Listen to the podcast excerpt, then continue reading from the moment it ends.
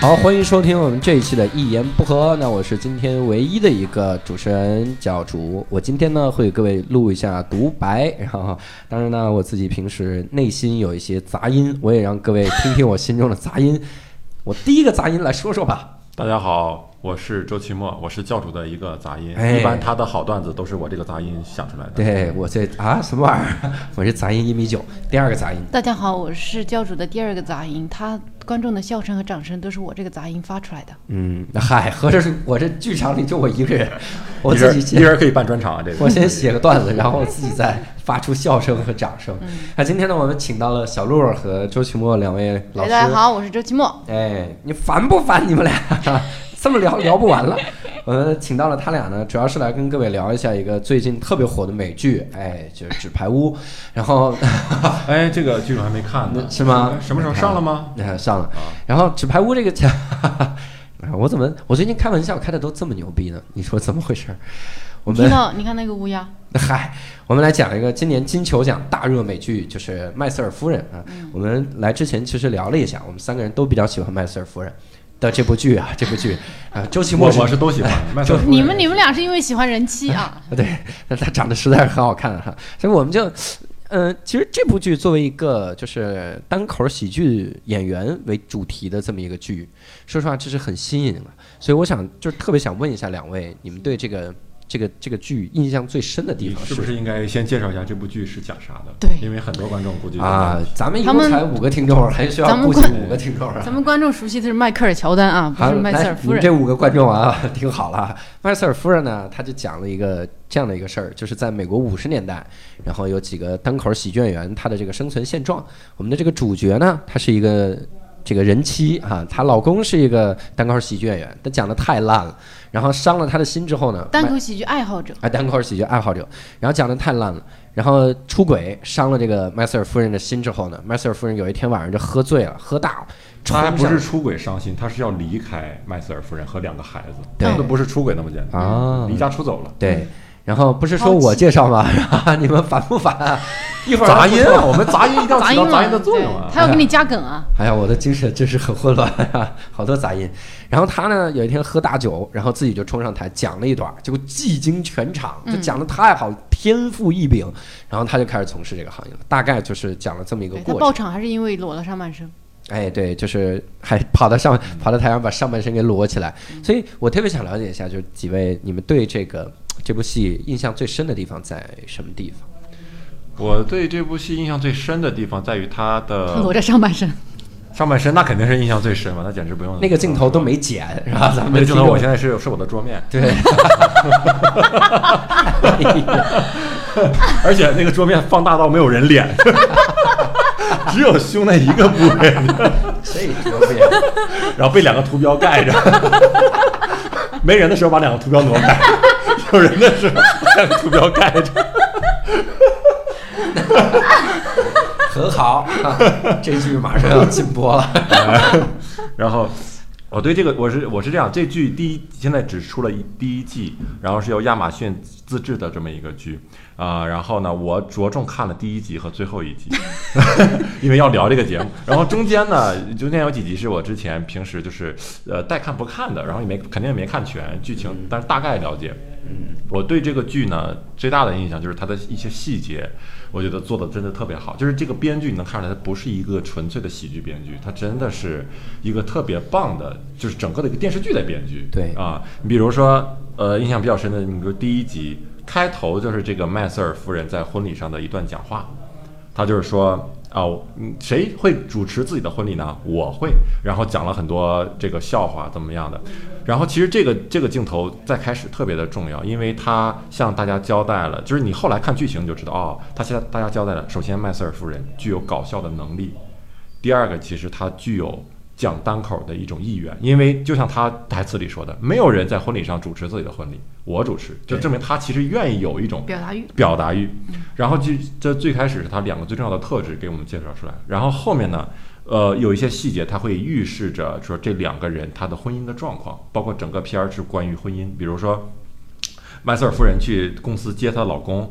啊，然后一起去那个晚上去演出嘛，然后那个有个出租车司机啊都没出现，那个出租车司机，她老公说啊，你把那个出租车打发走就完了，我们可以再叫一辆。她说那个出租车司机现在跟她老公呃跟她老婆什么有点婚姻的问题，我不想就这么把他打发走，就这么随便的一句话，其实他就是预示着。他们俩的婚姻其实也就是有问题，或者整个这个，但当时那个社会可能都会有一些这他。出门的时候还看了那个秘书一眼，哎一看嗯，对对对秘书连对，铅笔都不会削，然后小细节，特别棒。然后我觉得还有印象比较深，就是比如说她在呃，她和她老公那天晚上进到卧室以后，两个人就分头睡去了。其实卧室呢，在一般的剧里，它是特别重要的一个场景，因为两个人进到卧室就是最重要表现他俩关系的时候，那一般都会期待一场激情戏。但是这第一集没有，就是他俩就是我是期待的啊，他俩就是在那儿分头在那儿睡了，然后开始表现这个麦瑟尔夫人是怎么样，半夜就是老趁她老公睡完以后是吧，起来化妆，然后把自己卸哎卸卸妆。卸妆，嗯，然后在早晨醒的时候再把它画出来。对她老公醒之前对，虽然两个人在睡之前也是吻别怎么样，但是你能看出来两个人的关系是已经很就是淡，他是在预他在表达着某种关系，嗯啊，然后还有就是比如说麦瑟尔夫人在她老公离决定离开的时候，这都是第一集的内容，交代特别快，一些情节交代特别快可，见看得很细啊。第一集，啊，第一集，然后她老公离开她的时候，她正好就是回去下雨了嘛，她回到家里就下雨了，自己一个人，然后房间里黑着灯，她喝酒。其实雨在那个就是影视作品里，包括文学作品里是很重要的一个元素，就是下雨，它就是有一般都是有寓意的。雨首先会衬托这个人物非常凄凉的心情，嗯，第二个它重要的寓意是意意味着重生，就是因为雨会代表春天，就想象的春天万物复苏，所以你看，比如《肖申克的救赎》那场雨也是，他出狱以后，嗯。一场大雨把他叫下来，他也是重生了。纯洁，然后麦瑟尔夫人这个也是，你会发现，就是他在外面淋了一场雨，淋着雨，头发湿着，拿着一瓶酒到了那个当就地下室去讲单口，这是他的心声了，因为她嗯这、这天开始，这个晚上开始，跟她不一样以前是完全不一样。对，所以就就这些细节，你就会觉得这个这个编剧是特别懂这种电视语言什么这种语言元素的，对就是他真的不是一个纯粹的一个我都那个喜剧的东西。但是他在金球奖提得名还是喜剧剧集最佳喜剧剧集。嗯，她确实嘛，他本身也，是。关键这个女主角她得的那个奖更更搞笑，就音乐类喜剧最佳女主角，就是 这哎，他真的是这部剧里面发现他这主要是第一集和最后一集哈，充斥着一些音乐剧的这种感觉啊。包括第一集他们坐出租车路过一个呃一个就是一一个这个就是像公寓的门口，三个女人在那里跳舞，这不是一个正常的情景会发生下的。对对他们三个人就对着镜头在跳，他就有一种音乐剧的感觉。包括到后来到那个商场去做那个职员的时候，嗯，那些商场的职员哦，那那种感觉，特别美那都有一种舞。台音乐剧的那种嗯那种感觉，所以他是有有点那个意思。对。那小鹿呢？对什么印象会比较啊，深我？印象太深，好多段啊，印象都特别深刻。比如说麦瑟尔夫人量她的那个腿围，腿围，对多少年啊？多少年一直在量量腿围量了？十一年，好像量了十年。对，就我我在看第八集，她还在量，就是呃，我觉得就女女的对自己哇这种严格的要求啊，真的有点吓人，就觉得、嗯哇真牛逼啊！就是还有对像刚齐墨提到的那个，为了保持在丈夫面前的那个形象嘛，然后卸妆啊，然后早上起来化妆，这个我觉得。呃要跟他比的话，我都不配活着。对，你要我这种人要有个老公，我也不可能做到这个样子。对我看的那个整体的感觉，我是对他有一次表演的时候，底下一个观众离场，就最后一场表演，观众离场，我印象特别深。那观众离场的时候就说，女人就不应该抛头露面，女人就应该在家里面打扫什么女人不好笑，嗯对，女人不好笑不好笑，女人是讲不了的，女人就得在家里打扫卫生什么的。你把这些东西跟她前面的所有的行为放在一起，你就会发现那个年代就是有这种性别歧视，很严重的性别歧视。男人应该干这些事儿，然后女人要负责啥？你一定要保养好，你不保养好，你老公就把你踹了。你必须特别优秀，然后即使这样，你老公还出轨。然后你必须每天晚上啊，就让他见到你都是化完妆的样子，多多恐怖！而且他第一次离婚，他爸骂的是他，啊，对，就是这个就崩溃了嘛，说你是不是没做好或者咋样？他妈他爸都围着骂他，所以在这个里面我，我我印象是比较深的，就是我觉得那个年代吧，你包括对种族也是，包括对黑人，然后对这个女人也是，他会刺激单口演员，就是真的会有几个人敢站出来说这些事儿，那他会有特别好的题材。嗯我觉得如果都是歌舞升平、特别和平幸福的年代，我觉得是很难出特别好的这种观点类的单口喜剧。嗯我是这种想法。嗯，我觉得他之所以把这个情景设置在五十年代，可能也就是出于这种考虑，因为它有戏剧冲突。对它那个时代容易出人物，对吧？它是一个代表着女性解放，是吧？对女女权觉醒的那种那种感觉。对，因为你把时代设置到那个年代，要花好多钱，多花好多钱。你的服装、布景、哇，道具，每一个细节，我觉得细节都要太牛逼了。你看他们为了拍那么一个镜头，就比如说那个男主，呃，不是男主哈，女主女主角的丈老公。就回到他老爸那个衣服店，就那衣服厂，嗯哇，就那个场景总共就拍可能拍两次，但是那么大的地方，那么多细节，人家就为了拍无所谓置景，哇，那个真的就这种投入这种细节，国内任何一个电视剧啊，不可能。对，但呃，以前有个导演叫张黎导演，他的剧倒是比较用心，但是我觉得跟这种比起来，也还是不可能那那么努力，因为制片方会卡死你，不可能让你花那么多钱做这个。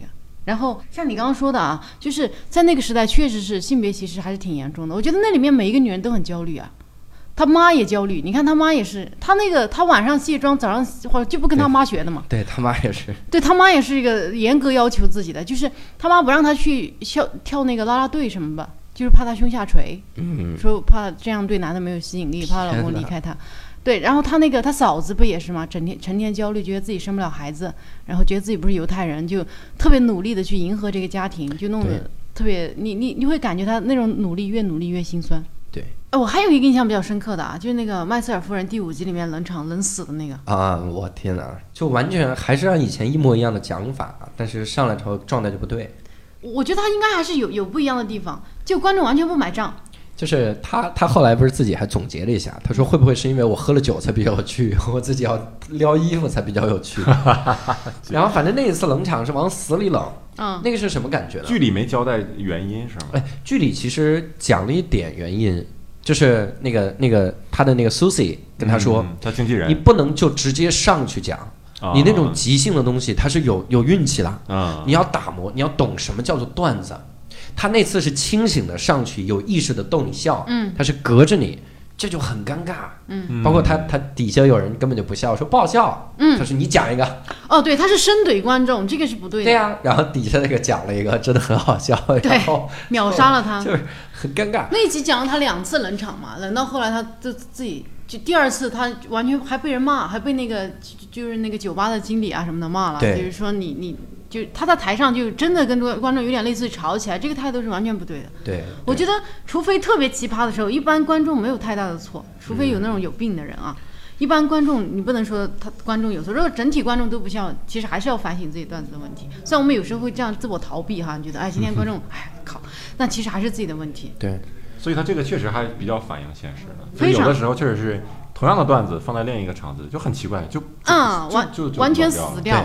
就不行，这是一个未解之谜。对单口的一个未解，另一另一个未解之谜就是为什么有些段子，哎，应该是一样的哈。就第一次讲还就是有的时候讲的挺好，讲着讲着就就就没有效果，垮掉。嗯，对我，我也我那天跟石老板也讨论过，就是好多段子啊，我明明我第一次写，然后其实我连词儿都还可能前前后有些地方还颠倒没有记，但那次是效果最好的。哎，等我第二次再去精心打磨再来，哎，就是原来第一次别人笑的地方，人家都不笑了。对就我这个真是未解之谜，就不知道为什么。我觉得还是状态，就是你那个那个情绪要放哪儿。你看他他前两次上台，前几次上台都是他自己刚遇到那些事儿，嗯。他真的就想说，嗯，他就真的要在台上开始开始向你诉苦，因为他平时就是那种人，嗯。他一诉苦就说诉的很好玩儿，嗯。他后面他自己可能是有表演的感觉，他觉得我今天是要表演，哦，他他是那种抱着我一定要征服你们那种状态。对，而且第二次冷场，他是因为别人给他写段子嘛，哦，他那个就他买了个枪手，枪手写了一本儿那个 那个卡片，那个 上场之前还没背，到场上现念。一一片一片的哎，说我的三个孩子，自己还掏出笔，不对，是两个，然后还 把那个感觉很适合你啊！对，真的是，真的是这种感觉。对，我觉得，呃，我不知道哈，就是别人给自己写的段子啊，因为目前我们有没有享受过这种待遇，说别人给自己写段子这件事情啊？那别人给自己写的段子，如果在现场演出的时候，我觉得不容易，尤其是我觉得那个人给他写的其实都是笑话，对，嗯，一方面呢，我觉得是笑话，就这种戏剧冲突的这种；一方面，他得跟你的人设是相符的对。你讲了一个完全不像你的，那肯定不行。那别人帮你写很难写的像你。嗯，包括他其实语言的风格都不一样。嗯，我以前的时候，我我去讲过一些，试着讲，比如说一些演员有些段子不讲了，嗯，我就要过来。我觉得教主啊，他就每天守在周奇墨和石老板他们家楼下，等着那两个人晚上一生气，把这个段子扔从扔扔出去，就开始他一把翻垃圾，翻垃圾里面小纸条 对，对对布丁布丁快去捡。但是教主傻逼了吧？今天没段子。直接喊一声不就行了吗？教主看，肯定是个安全套。对，就是就是这种感觉，就是我去讲的时候，发现感觉是不一样的，讲出来不好笑。嗯，包括我还听过别人转述我的段子，你知道吗？就是我的同事。我的同事去把我的段子拿给另一个人讲。你听过教主的段子吗？教主有一个段子讲的，我的天，讲的那叫一个稀里哗啦的，我的天哪，我都崩溃了。然后那个旁边那个同事听完了之后就一脸沉寂，然后看着我。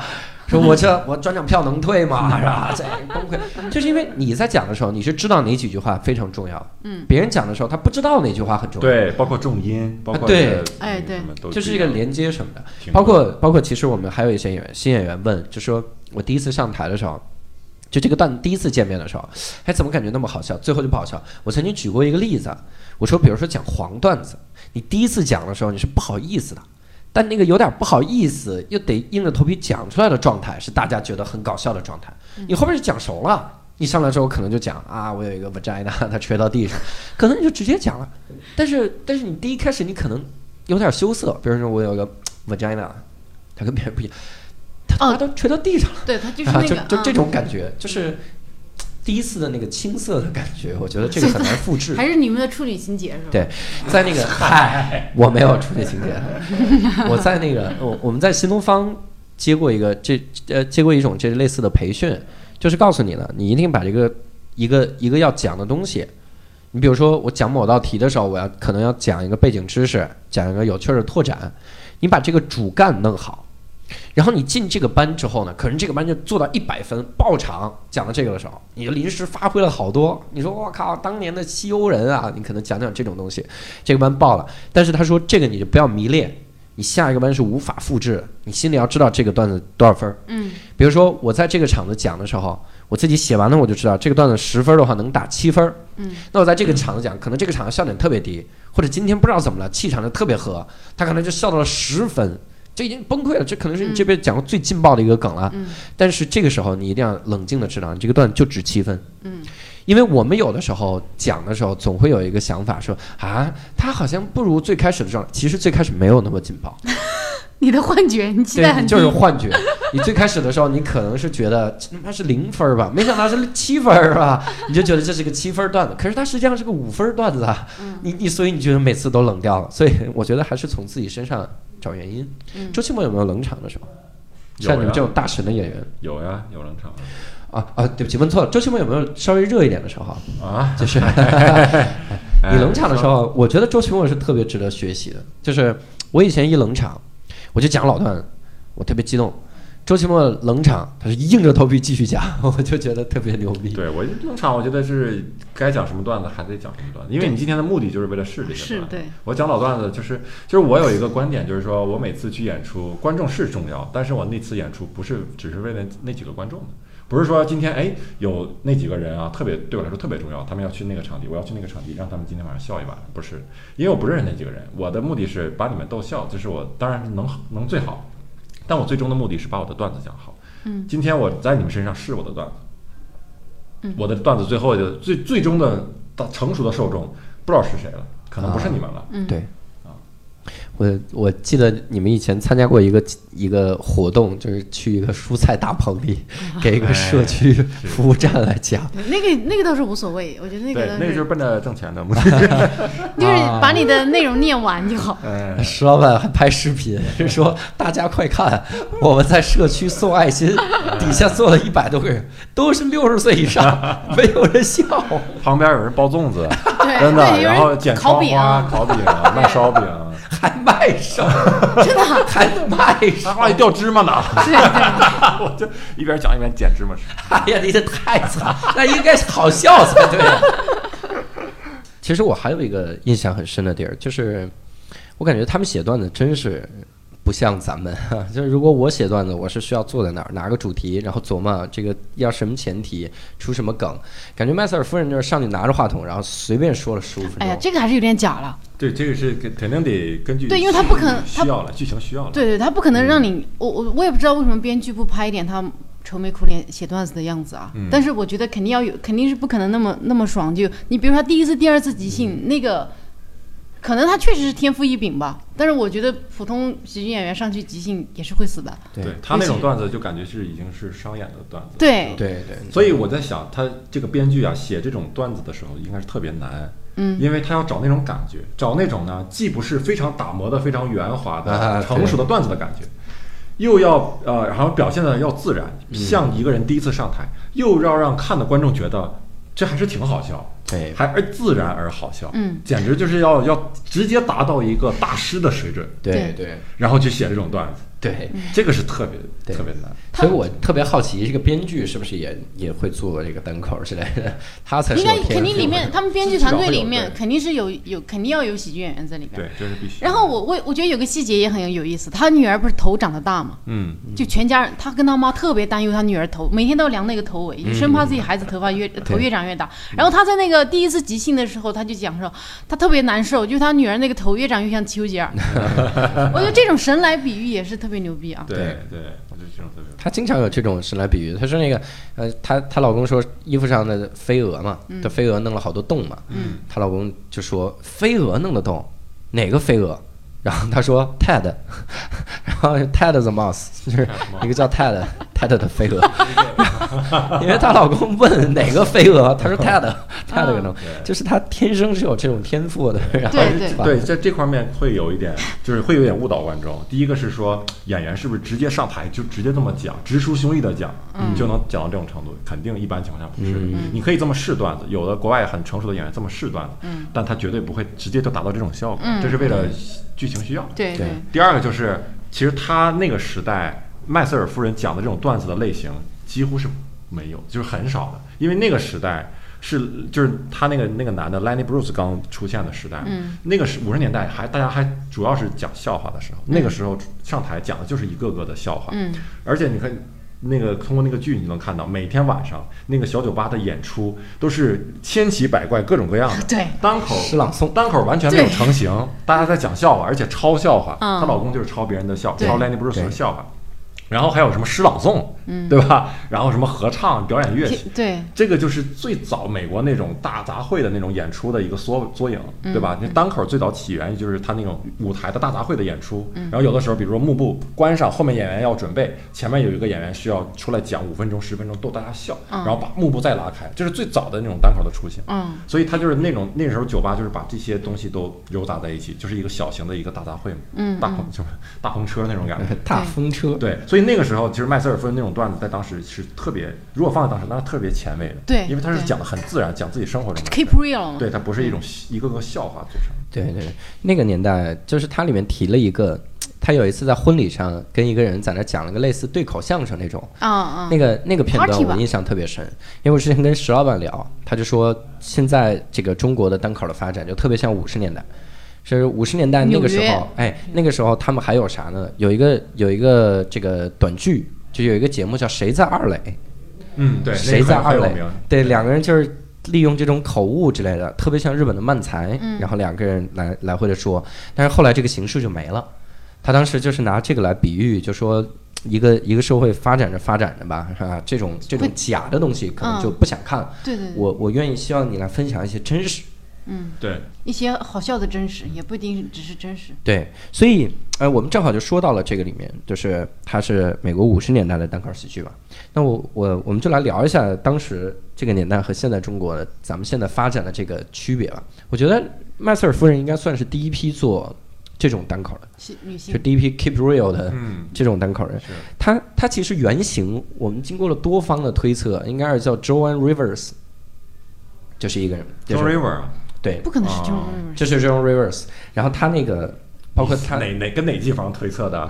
所有的哪所有的哪几方？他讲他讲段子的时候的状态，打扮的精心精心打扮，然后穿着连衣裙，然后拿着一个话筒，嗯然后不停的讲，包括他最后表演的那五到十分钟，那个里面的段子的结构跟那个 John Rivers 差不多，嗯，都是在讲自己老公有多惨，包括 John Rivers 也也在讲他家庭有多惨。对，他会他会借鉴，他确实有 John Rivers 的元素，包括他后面讲，呃，我记得有一个最后一集讲他那个秘书带着他的那个 giant vagina，带着他那个巨大的那个 vagina 哈，来到这儿。其实这个 John River 的一个经典的一个段子，哎。就是他说我的 vagina 就垂到我的，垂掉到了地上，对对对。然后会绊脚，对对对。对，我有印象，对所以就是它其实是有原型，但是它它不是真的就是照着它原型来。嗯嗯，然后，但是里面有一些人全是真的，就除了他以外的那些演员都是真的。比如说那个 Lenny Bruce，好像就他一个真的，他那电视上超段的那个也是真的。Jack Ban，嗯，不是这那个叫什么来着？Bob Hart，Bob Newhart，对啊，那个那个就是真的，对，而且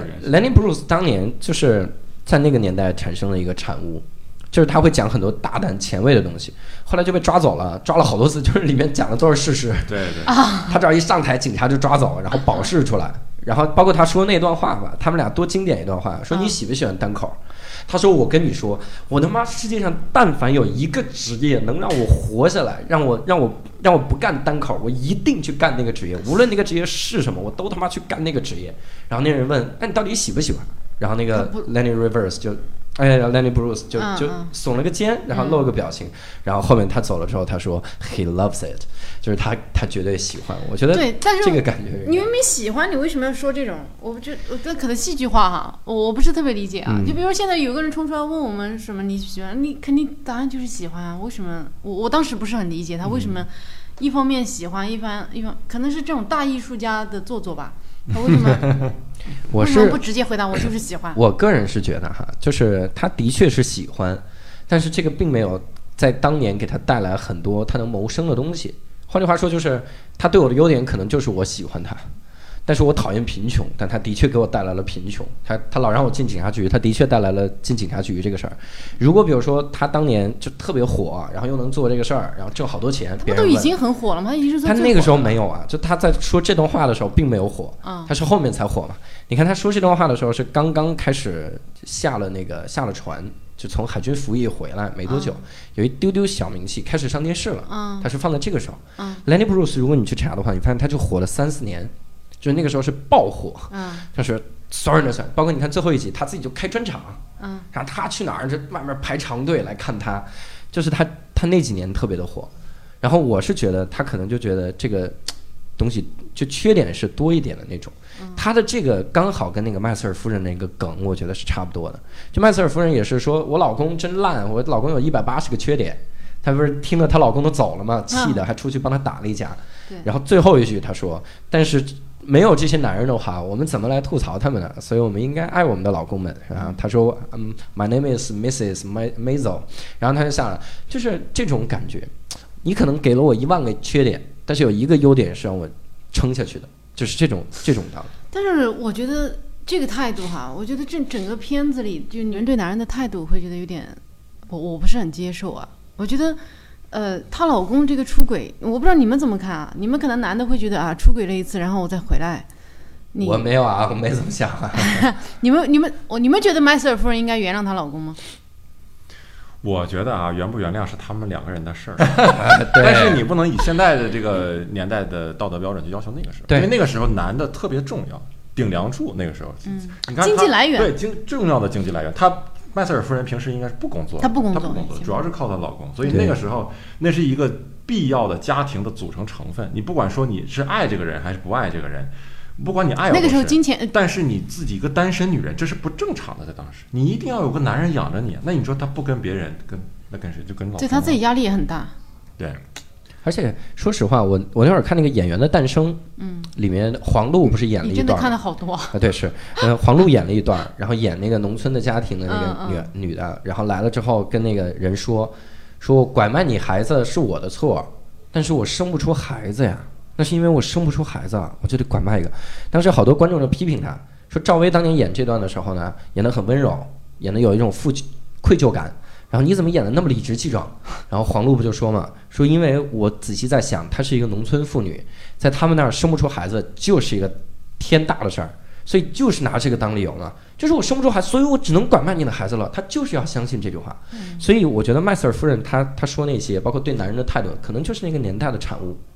她可能那个年代下大家想的东西都是那样，就没办法。你你你现在跳出来，你肯定容易，但那个时候可能就是男人就是我我需要留住的，而且女人就是要去留住男人，可能是这种感觉。而且正是他一个觉醒的过程，嗯。对吧？他中间肯定是，哦。肯定是还要，后来不是最后的结尾就是她老公听到麦瑟尔夫人讲的 对啊，那些呃别人透露了他老老婆的那个唱片嘛，麦瑟尔夫人那些唱、那个现场演出的录音，嗯。发现都在吐槽他，吐槽他的整个家庭，秘秘书啊，然后他就愤怒了，这是第一季第一季的一个结尾嘛，嗯就是这样。所以你看第二季他俩本来就打算重归于好了，所以第二季又又嗯会又会是一个冲突的开始。所以我觉得在这一点上，这个这两人的关系很奇妙，就是只有麦只有他俩都是单口演员的这个身份，才能给他俩的关系带来这么复杂的一种变化。因为他俩的关系，首先第一层最明显的关系就是感情关系，嗯。就是她老公那个时候觉得自己不搞笑，觉得自己特别想成为一个单口演员，嗯。但是又成为不了，没有这个才华，然后就把这一些所有的攻击性的行为、一些愤怒都发泄到他老婆身上。嗯老婆已经做的特别好了，麦瑟尔夫人，对吧？对，然后呢，他又出轨了，然后怎么样？其实他就是在破坏，就是一种破坏欲啊，用通过就伤害，小孩愤怒了，摔文具的那种感觉。对，通过伤害别人来表达自己的对现实中的那种无力嘛。嗯，这是他俩第一层，就是感情关系。然后麦瑟尔夫人最开始挽留，后来就不挽留了，对吧？第二层关系就是说，你说他俩还是一个竞争关系，嗯，就是他老他麦瑟尔夫人是一个在台上比她老公好笑得多的人嗯。这个对于当时的一个男人来说，在事业上，我的老婆家庭主妇啊，居然做的事儿比我一心一意想做的事儿还要牛逼。所以你看，最后来最后一集，那个她老公去偷偷看她麦瑟尔夫人的演出。然后麦瑟尔夫人讲的很好，那几个男的离场了，说女人不好笑怎么样？她老公追出去揍那两个男的，揍那一个男。其实她老公那个时候不是说因为爱她揍的男，老公当时特别沮丧，就说他他太棒了，他太棒了，一边揍一边说他太棒了。其实他内心是特别沮丧的那种，就是我操我他怎么能这么棒？他比我棒啊！他是因为他不是那种爱意的发泄，他是那种就是说纯粹的沮丧的发泄，把那个人揍了，然后他特别沮丧的走。所以这是他的第二层关系。第三层关系就是说，因为他是因为麦瑟尔夫人是单口演员，所以麦瑟尔夫人在台上讲的那些素材，还都来自于她的家庭，啊也就是她的老公不光是在麦瑟尔夫人面前抬不起头，就是我是一个比你差的单口演员，我还抄别人段子，还被你知道。关键是他在所有人面前，居然被他老婆抖出来所有的事情。我跟我的秘书发生了关系，对吧？我我留下两个孩子，啊然后怎么样？所以这是对他来说是一个相当于三重打击，嗯就是他俩的关系太复杂，因为这个职业的关系，也只有在那个年代才会出现这样的关系。对我觉得我觉得确实是这个单口喜剧对他俩的生活来说是特别重要的一个元素。如果是她老公不是那么执着于做单口喜剧，想就是想成为这样一个，但是自己又没有才华的话，他俩他可能也不至于那么抑郁。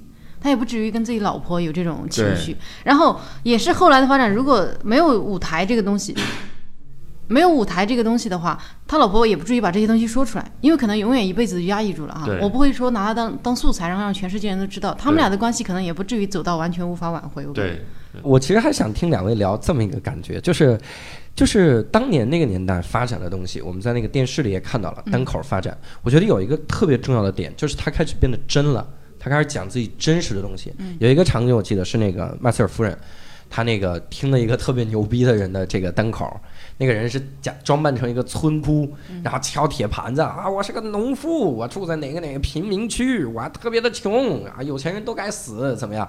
他听完觉得特别的好，然后他就帮他开场。但是开场之前不是去他家嘛？嗯，一去了他家，然后发现他们家那个牛逼呀、哇天哪！说是从厨房，然后到那个 到洗手间，中间还得换一次车，然后就特别牛逼，吃的东西超级上档次。他就问那个人，他说你你跟那个你舞台上那个形象完全是两个极端，你简直是一个公主和一个农妇的这个对比，你是怎么瞒住这个秘密的？然后那个人就说你买通记者就好了，你不让任何人说出来，其实你特别有钱。然后你还假扮成农妇，然后你还进入那个角色，你去骗他们，然后演那个。后来他自己一上台，把这他妈全抖搂出来了。他自己一上台说：“怎么会有人不 keep real 呢？啊，他们家那么牛逼，然后没想到我穷成这样。就是”我对这个个有特别大的意见。我看到那段的时候，我其实特别愤怒。我觉得麦瑟尔夫人这样做是不对的。嗯那个女的有什么大的错吗？我给大家带来带来欢乐，我挣我该挣的钱，我我有什么错吗？你为什么要这样把人家的隐私这样抖出来？你这样就完全毁了人别人的事业，因为你这样一个一文不名的人啊，你去给人这样一个牛逼的人能开场啊，对于你的事业也是很大帮助的。然后人家也没拒绝你给人家开场，他也没有对你做任何一个任何不适当的事情。对，然后你这样对别人做出这么缺德的事情，我是觉得完全不对。其实这是一个律师的视角，是吧？啊，我我真的觉得这样对，就我确实是正义感非常强的人，我就觉得一个女人你做这样的事情就是非常龌龊，人家何错之有啊？我就是不 keep real，但是我那是表演，我说了那是我的表演，对，而且我给别人我能带来这么多票房，我挣这么多钱有什么问题吗？对吧？对我只是为了让你们继续保持快乐，让你们继续相信舞台上那个那么真，因为那种真让你带来更真实的快乐，我有什么问题啊？为什么要这样拆穿人家，然后让人家票房受影响？不，我觉得还是有点区别。就是我听众，因为他是讲观点式的，他在讲富人特别可恶，穷人特别特别好。那如果你身份是一个穷人，我们可以接受；你身份是个富人，我们接受不了。你看现在郭德纲，郭德纲就不讲他之前那些段子，他没法讲了。他讲我要奋斗，他说我特别穷，我到那个大兴地铁站我换一趟自己，没人信。所以他跑过来说：“我们就应该这样奋斗。那些有钱人真傻逼，所有人都知道你有钱，干嘛呀？哈，你这个演得很假，你除非就能瞒一辈子，但肯定是瞒不了一辈子。所以我觉得他处理那个东西，主要是为了突出那个年代的假表演和真实的表演这个这个冲突。嗯，然后我还是，我就觉得，因为我当时看那个的时候，我就觉得心里特别不舒服。我觉得他那个行为是不对的。对，我觉得随着观众的进步，这个问题也就不成问题了。那，比如，你比如现在那个路易 C K 啊，他成名以后，他在台上还是会扮演他的那种舞台人格，一个屌丝，嗯。他经常会说自己在一个房酒店房间里孤独的撸管儿，啊，对吧？他他是个有钱的屌丝嘛，面前坐着两个姑娘，对，然后坐着两个两个面前坐着两个女喜剧。演员，对，就是他后面那些段子体现的还是他那种什么屌丝的气质、loser 的气质。嗯，但是大家所有人都知道他其实应该很有钱，对啊，但是大家能比较好的区分，呃，舞台形象跟台下，或者是说呢，他舞台形象有一部分就是真实的，不代表人有钱就快乐呀。对嗯有钱他会，有的人开奔驰不一定快乐呀，对对吧？对，我挺我挺我挺快乐的，特别快乐。有的人就是他不快乐，他表面上也硬说自己快乐，这种人，对，我是真心快乐的。对奔驰，而且还得强调自己是真心的，对强撑。对，就是他他还是有部分是真实的，就是你有钱人一样会感到孤独，一样会有落魄的时、悲伤的时候，嗯这个是不冲突的。但是他的舞台形象一直是从来不不很炫，对吧？都是简单的 T 这恤。Kevin Hart 就比较哎，Kevin Hart 就很但你炫了，别人还是会喜欢你，他还是会讲我黑人的各种，对吧？对然后我我就是我有各种窘迫的地方，我觉得反正我还是觉得没有问题，他那样做就是缺德。对，是有点有点有点不妥当。对，因为那个女的对他真的没有做任何过分对的事情。对对对对，就是提醒了他马卡龙不能那么吃，他就上去之后对啊，就是啊，你不要吃那样。那那个女的，我觉得还还是人家是告诉他，我真的觉得女演员怎样会更受欢迎。我甚至觉得人家是我把你叫到我家来，我帮了你一下。对对对，而且我还给你一个开场的机会，对你居然回来就给我一巴掌，你把自己也毁了，所以后面他就全毁那了是，活该嘛我。真的觉得是。他主要是不是正因为这样，这个女孩才是反叛，就是反叛的，她才能做出事业。如果她不在这儿设置这个点的话，她就一个特别老于世故、特别油腔滑调的人，我觉得她后面写不出她那样的段子。所以是为了塑造人格，有这个有这个感觉。嗯嗯，然后我特别想跟二位聊一个东西，就是我们现在的这个中国市场这个单口发展和这个五十年代这个单口发展，我就特别想听听这个的对比，因为我觉得时时期其实差不多。你看，我们也有也也有超段子，我们也有之前就前几年特别像那个谁在二垒那种，就大家上舞台之后讲的都是假的，很多都是假的。我今天碰到一个黑人，黑人给我贩毒，就就讲这种东西。没人讲过，这太假了。是吗？我讲的。然后，所以类似是这种东西。然后就是你会发现，我们现在开始写真的东西了，包括我看很多的新演员也是写真的东西了。所以二位有没有这种感觉？就我们现在这个时代跟那个五十年代差不多？我不太没有，这个话题，你这不是这个话？题，这个话题真的是一言不合呀、这瞬间就给我聊没了，我这话题。我靠，那我一个人录个独白。小小鹿来，小鹿来。不不，我我真不知道人家五十年代在干啥，我知识匮乏。我 keep real，我就是个知识匮乏、只是学历高的人。主要是我看这个剧，我就心里特别有希期望。我期望在啥呢？我就觉得，你看这个剧里面观众越来越多，人开始慢慢上电视了，开始讲这种真东西，然后开始变火了。那我们现在应该也可以了吧？我们应该快熬出来了吧？应该是这个这个远着呢啊，慢慢等吧，我哎。，还远。我觉得这个是行业发展的规律，跟那个肯定是一样的。哎，对，你能看到未来在哪发展的？规律，但是社会环境，包括媒体环境，所有很多都有很大的不同。限制。对我们还是有点不一样。比如现在这种网络的环境，就是大家呃，包括观看剧的环境，对吧？就是大家的消费习惯在于只要网上看节目就好嗯，啊嗯，在线那个时候的娱乐活动那时候还主要集中在线下。对，大家觉得哎，晚上没有什么事情，除了电影，好像就是去看一下单口喜剧。对他就会觉得很开心。而且那个时候会因对选择太会因为你在线下讲的有名过来看你。你说现在谁是通过纯线下讲，然后就对怎么样的？开心麻花没什么也不是因为在开心麻花演剧演的有名，大家会来看，他是因为上了春晚，因为上了节目，大家才要认识的，然后再去开心麻花去。对，所以我们这行完了。然后呢，今天基本上完蛋，所以我说没有。那 看不到希望。我们今天是三个绝望的演员。最后，我还特别想聊一个感觉，就是还有没有类似这样的同类的这种电视剧？几位有推荐？我先推荐一个抛砖引玉啊，就是日本有一个电视剧叫《火花》，不知道你们有没有看过？没有，太好了，有，哎好，现在回答问题都是这种了吗？我我看过一点剧，但是主要是呃把书看了，前两天看了一本书。对我也是看了《火花》那个书，然后加上剧，再加上马上要出电影版，它讲的就是呢两个漫才演员。嗯我靠，这个努力的路径，我真的太推荐咱们看看那个那个剧了。就是因为每次我感觉日本的喜剧演员，你随便挑一个出来拍他的成名过程，那就是一个特别励志的故事，惨的崩溃。日本现在有一个特别火的组合叫奥黛丽，奥黛丽，嗯就是漫才的组合。嗯它里面那个哥们儿没出名的时候惨成什么样？那个春日，他没出名的时候呢，头永远不洗，所以他的舞台形象就是分分的油头。他之前是真是油头，分头油头，然后内裤，我靠，我听到就崩溃了。内裤怎么做呢？一个月换一条，怎么做到？先正面穿一周，然后背面穿一周，掏过来反过来，正面穿一周，背面穿一周，四个礼拜，一个月换一次内裤，就真的穷成那个德行。不是，然后换给搭档穿，两个人互穿。哎，他就是脏而已。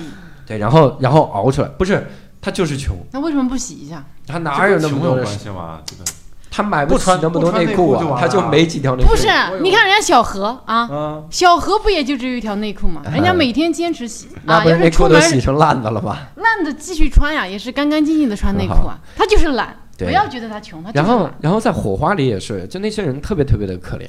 我就觉得现在跟咱们做单口的 感觉也，我看每部剧都觉得是在说咱们，你知道吗？说没有，说的是咱们，跟你没有关系。说的是你们，开奔驰的是你们还怎么活呀？你说看这个看这个剧的时候，你们还看过有别的剧吗？好像之前周奇墨说过一个，我们没有钱，我们没有时间，我们太惨了，我们看不了剧，就像那个人洗不了内裤一样。好像周奇墨之前推荐过一个叫那个 I'm Dying Up There 是吧？Up Here 啊，Up Here，那个剧 here 后来就没怎么看。嗯，那是个什么玩意儿？那是一个剧，就是 讲操！今天我们就他妈没法聊了，这个节目，别聊了。讲哎，好像是七十年代吧，是美国洛杉矶那边，嗯正好跟这跟这个麦瑟尔夫人一个东一个西，因为麦瑟尔夫人讲东边纽约曼哈顿这面，然后那面是讲洛杉矶那面西面啊，然后也是讲单口的那种呃演员，但是它是一个一种群像式的一种表演，就是里面没有绝对的主角啊，每个人都有差不多充足的戏份，平均的戏份，然后讲一群演员他们每个人的生活大概是怎么样的，然后主要是围绕着一个酒吧。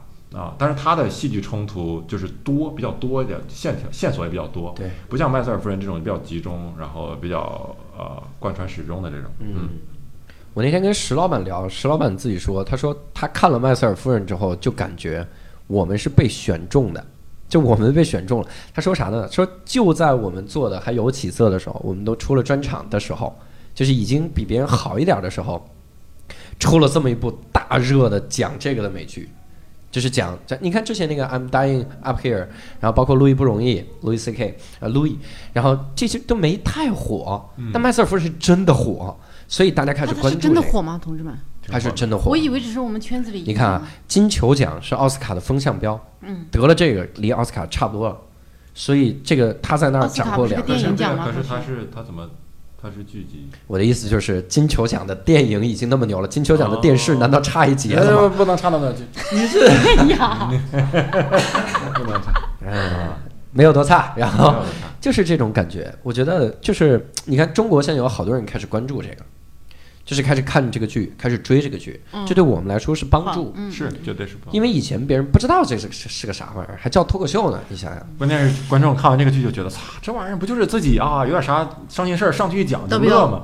这这不演员讲的还不如那个剧里讲的好，就是演员上我上去就能讲的玩意儿，你怎么讲这么差我？们就是我们就是我们就是选中会被会被埋掉的。他 先是埋掉了。我是牺牲了那一批，可怜啊。好吧，那这期呢，我们也聊了很多了，聊的也很愉快。我们再次感谢